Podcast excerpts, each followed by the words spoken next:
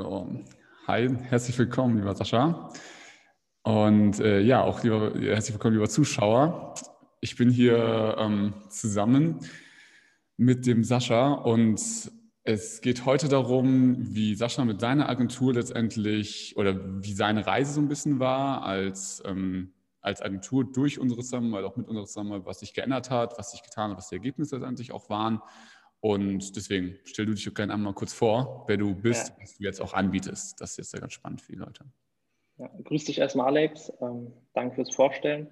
Also, was wir anbieten, wir sind aktuell ähm, drei Personen, zwei Founder und ähm, halt ein Mitarbeiter. Und ähm, wir skalieren eben Online-Shops mit Hilfe von Facebook und Instagram Ads. Ganz simpel. Genau, also einfach Social Media Werbeanzeigen. Und wie kann ich mir das vorstellen? War das also letztendlich bevor wir angefangen haben zusammenzuarbeiten in Bezug auf, auf Zielgruppe, Prozesse etc.? Wie, ja, beschreibt da mal so ein bisschen die Situation. Ja. Soll ich vielleicht mal ein bisschen weiter ausholen, dass die hm. Leute wissen, wie ich da hingekommen bin? Ja. ja. Also ähm, mit der Selbstständigkeit angefangen haben wir eigentlich ähm, mit eigenen Online-Shops. Also bevor wir die jetzt, das jetzt für andere machen, haben wir es halt erst selbst gemacht. Und ähm, ja, sind so halt mit Dropshipping sozusagen erstmal gestartet. Also brauchen wir halt kein Eigenkapital. Hatten dann nach einer Zeit, also ich überspringe jetzt mal den Part, wo es scheiße lief und sage einfach mal, ja, nach einer Zeit lief es besser. Und wir hatten da unsere fünf- bis sechsstelligen Monatsumsätze, hatten dann mal 100k, 200k, 300k im Monat und so kam halt so mehr schleichend dieses Interesse, jetzt auch eine Agenturdienstleistung anbieten. Also es hat angefangen, dass wir irgendwie Kollegen von uns, die auch einen Online-Shop hatten, die ein bisschen unterstützt haben mit der Shop-Optimierung oder auch mit den Ads vor allem. Und Anfang des Jahres haben wir dann auch eine GmbH gegründet und ähm, hier das Office bezogen. Und ja, irgendwann kam halt so der Punkt, wo wir überlegt haben, okay, bauen wir jetzt eine richtige Brand auf, machen die richtig groß oder äh, machen wir lieber eine Agentur und legen da halt unseren Fokus drauf? Dann haben wir gesagt, okay, wir wollen uns schon auf eine Sache fokussieren. Und ähm, ja, haben uns letztendlich ähm, für die Agentur entschieden. Einerseits, weil unsere Leidenschaft ähm, ja, mehr auf den Ads an sich liegt, als jetzt auf ähm, dem Shopaufbau und dergleichen. Ja, und weil uns das einfach mehr Bock macht. Geil. Genau. Was war jetzt nochmal ähm, deine Frage? Ähm, was, also was sich jetzt verändert hat? Oder? Genau, wie, oder wie letztendlich die Agentur, als sie angefangen hat, damit aufgestellt war, vielleicht auch, woher die Kunden kamen, ja, wie die, wie die Zielgruppe war, irgendwie so die Ausgangssituation, sag ich mal. Genau. Also wir haben im Prinzip schon recht früh ähm, dich sozusagen, ähm, sind zu dir ins Coaching gekommen. Einfach ähm, aus dem Grund, ich bin generell eine Person, wenn ich irgendwas Neues starte, ein neues Thema, hole ich mir lieber Direkthilfe, als da ähm, lange selbst rumzuprobieren. Und so, also vorher kam das halt, wir hatten da auch gar keine Akquise-Strategie, die wir irgendwie krass verfolgt haben, haben ein paar Leute auf LinkedIn angeschrieben, ein paar Leute auf Facebook vereinzelt, ähm, E-Mail und sowas, aber jetzt keine ähm, richtige Strategie. Ja, und dann sind wir halt recht schnell zu dir gekommen. Mhm. Und was, was hat sich jetzt so gesehen verändert? Oder was ja, läuft jetzt anders, sag ich mal? Mhm. Also erstmal ähm, zum Thema Positionierung vielleicht. Ähm, vorher war halt unsere Positionierung sowas wie, äh, ja, wir machen Facebook-Ads für Online-Shops, aber erstmal so, also klar, mir war das vorher auch schon bekannt, dass alle, also ich bin ja nicht blind, alle hatten in ihrer Beschreibung irgendwie stehen, wir helfen Zielgruppe XY dabei, das und das zu machen oder zum Ziel Y zu kommen. Ähm, ja, aber bei dir haben wir das halt alles nochmal systematisch ähm, herausgefunden. Mir wurde halt auch bewusst, eine Positionierung ist nicht die Methode, die du machst, das ist eigentlich scheißegal, sondern die Positionierung ist, du bringst eine Person von A nach B. Und ja, das ist bei uns jetzt im Prinzip, wir helfen Online-Shops, mehr Verkäufe zu generieren. Und erst, und erst danach kommen, wie wir es machen. Ja, was ja, was ja vielleicht simpel klingt, aber trotzdem steckt da ja viel dahinter. Ne? Mit wem habt ihr euch beschäftigt, wie wir darauf gekommen sind? Sind nicht einfach, weil es, weil es irgendwie abgeschaut haben von dem anderen LinkedIn angeblich Experten, ja. sondern dass man, dass man davon sich was verschafft. Und wie hat das dann die Kundengewinnung letztendlich verändert? Wir hatten ja kurz auch über LinkedIn und so weiter gesprochen. Mhm. Naja, es ist halt erstmal ein großer Unterschied, wenn du eine Person fragst, ähm, ja, das Thema Facebook-Ads, ist das interessant für sie, sagt die eigentlich erstmal, äh, nö, kein Bedarf, kein Interesse. Aber wenn du eine Person sagst, ja, es ist interessant für sie, mehr Verkäufe zu generieren, dann sagt halt keiner nein. Ja. Im ersten Moment. Das ist halt erstmal schon mal ein grundlegender Unterschied.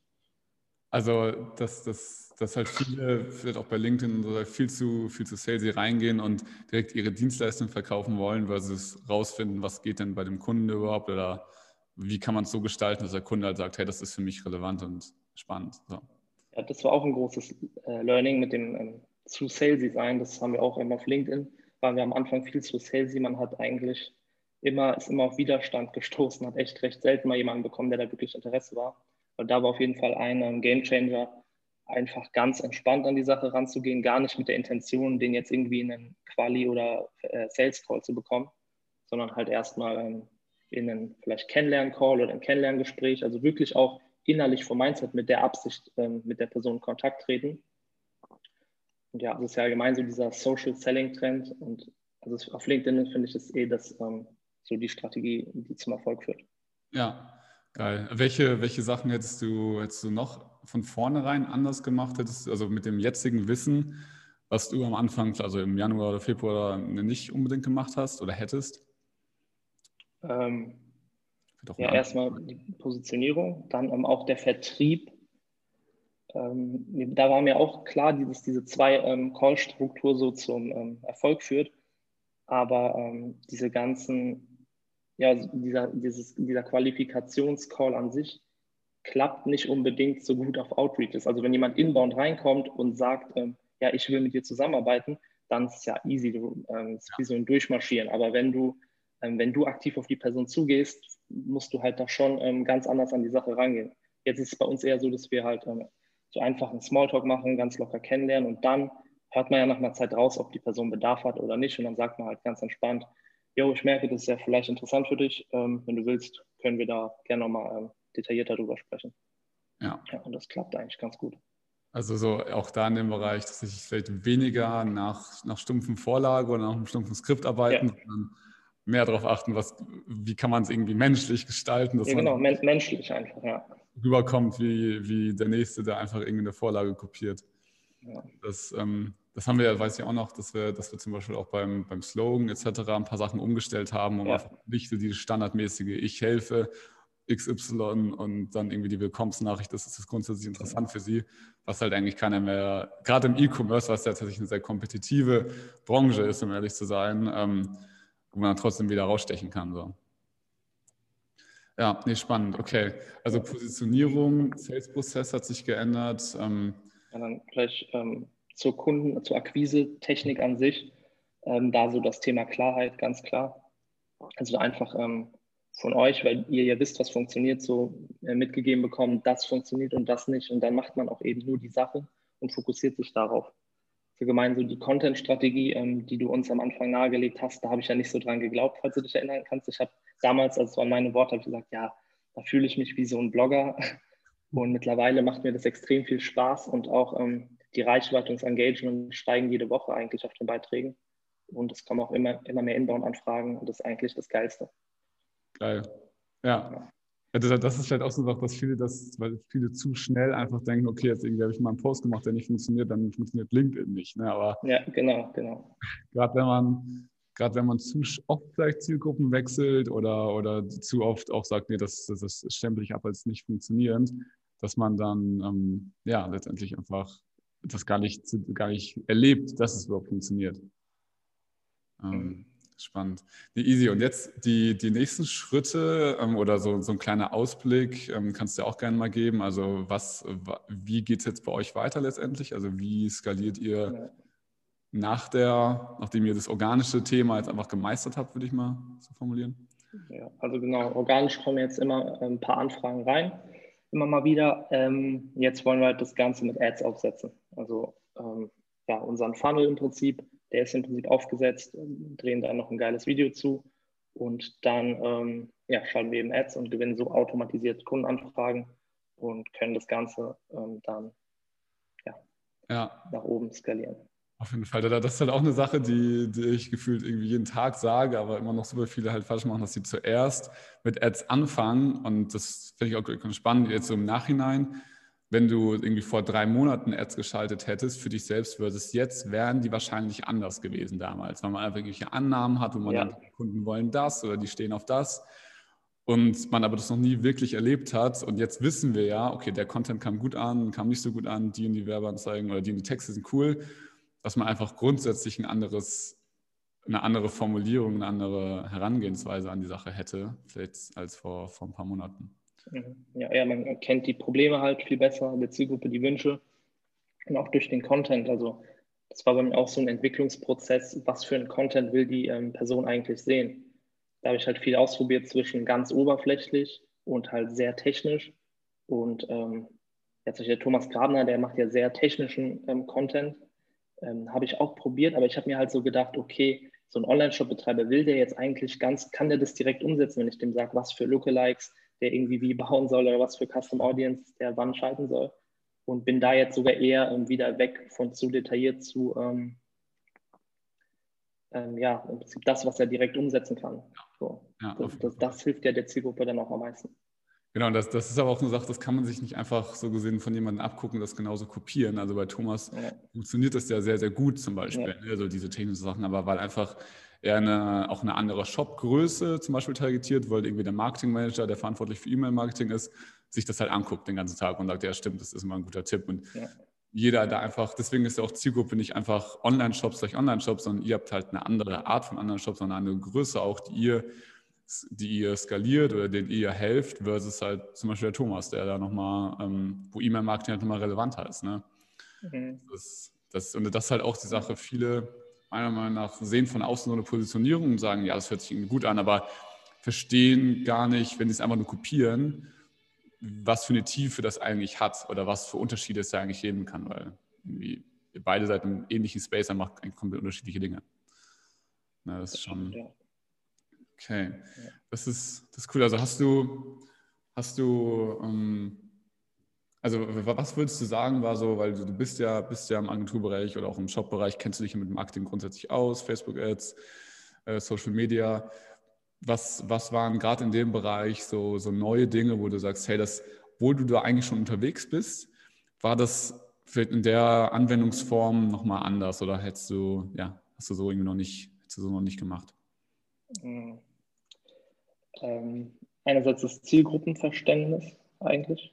Ja, Zielgruppenverständnis war so das Größte, weil ähm, ja, ich sag mal, um 20 Euro oder 30 Euro Produkt zu verkaufen, brauch, musst du eigentlich nicht so tief ähm, in die Wünsche und Probleme der Zielgruppe gehen, wie wenn du jetzt ein ähm, Programm für eine vierstellige Summe verkaufst.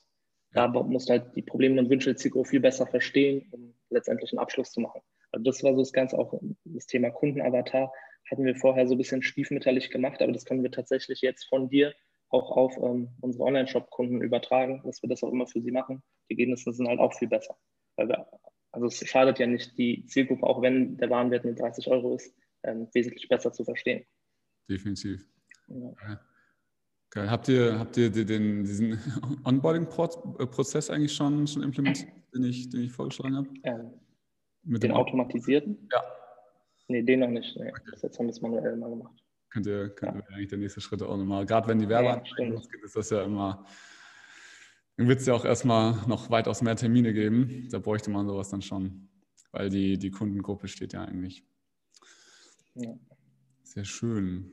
Alright. Ja, das, das so, das war noch erstmal spannende Insights. Ich weiß nicht, ob es von, von deiner Seite noch was gibt, was interessant ist für den oder die, der, der gerade zuhört. Ähm, ähm, aber sonst ja, so zum Thema Positionierung vielleicht, also den, an die Leute, die sich ähm, gerade damit auseinandersetzen, gerade starten, ähm, haben für uns, also es kann, man kann eigentlich nicht spitz genug in den Markt reingehen, haben wir ja selbst festgestellt. Also wir sind jetzt ja auch selber von, zumindest auf LinkedIn, ähm, von außen von Online-Shops sogar auf Shopify-Brands, also Shopify-Stores gegangen, um einfach die Shopify-Leute, ähm, Shopify-User noch besser ähm, anzusprechen und sozusagen wie ein Magnet noch mehr anzuziehen. Ja. Und ja. Ähm, das Witzige dabei ist, wir haben das gemacht, aber halt, haben halt trotzdem Kunden abgeschlossen, der WooCommerce nutzt. Also wirklich, ähm, ja, ausschließen tut man die anderen dann auch nicht unbedingt. Das ist nur, dass du, genau, das ist eben das Coole. Man kann eigentlich schneller auch Sachen testen. Du kannst sagen, ich will mal die, mal die, mal die, versus wenn du alle willst und eigentlich keinen bekommst, ja. äh, dass das ein viel größerer Aufwand ist. Das, das ist auch so, eine, so, so, ein, so ein Missverständnis irgendwie, dass man denkt, man, man verliert Kunden, aber eigentlich ist die Effektivität so viel höher, dass du eher Kunden verlierst, du es umgekehrt machst. Ne? Mhm. Ist schon, ja. spannend. Und Im Nachhinein kann man immer noch in die Breite gehen, ja. wenn man dann irgendwann an dem Punkt ist. Genau, das ist ja so Zielgruppenauswahl. Du hast ja eigentlich nie ein Problem an einer zu kleinen Zielgruppe. Du kannst ja immer sagen, ja, nehme ich noch die dazu oder mache ich das noch ein bisschen größer oder wie auch immer. Mhm. Da wird es ja, es wird ja immer genug Leads geben. Vor allem, du brauchst ja auch nicht irgendwie 100.000 neue Kunden im Monat. So, du brauchst da irgendwie 10, 20, 30. Und schon bist man da weitaus, weitaus besser am Start als davor, weil die bleiben ja auch. Das sind ja auch Retainer. Ja. Bei, bei Facebook Ads. Ja, schön. Cool. Dann würde ich sagen, vielen, vielen Dank dir. Und, gerne, gerne. Ähm, ja, dann würde ich sagen, äh, freue ich mich auf die nächste Phase mit den Werbeanzeigen. Und äh, ja, ihr werdet sicherlich noch, noch viel hören von der Butterfly Management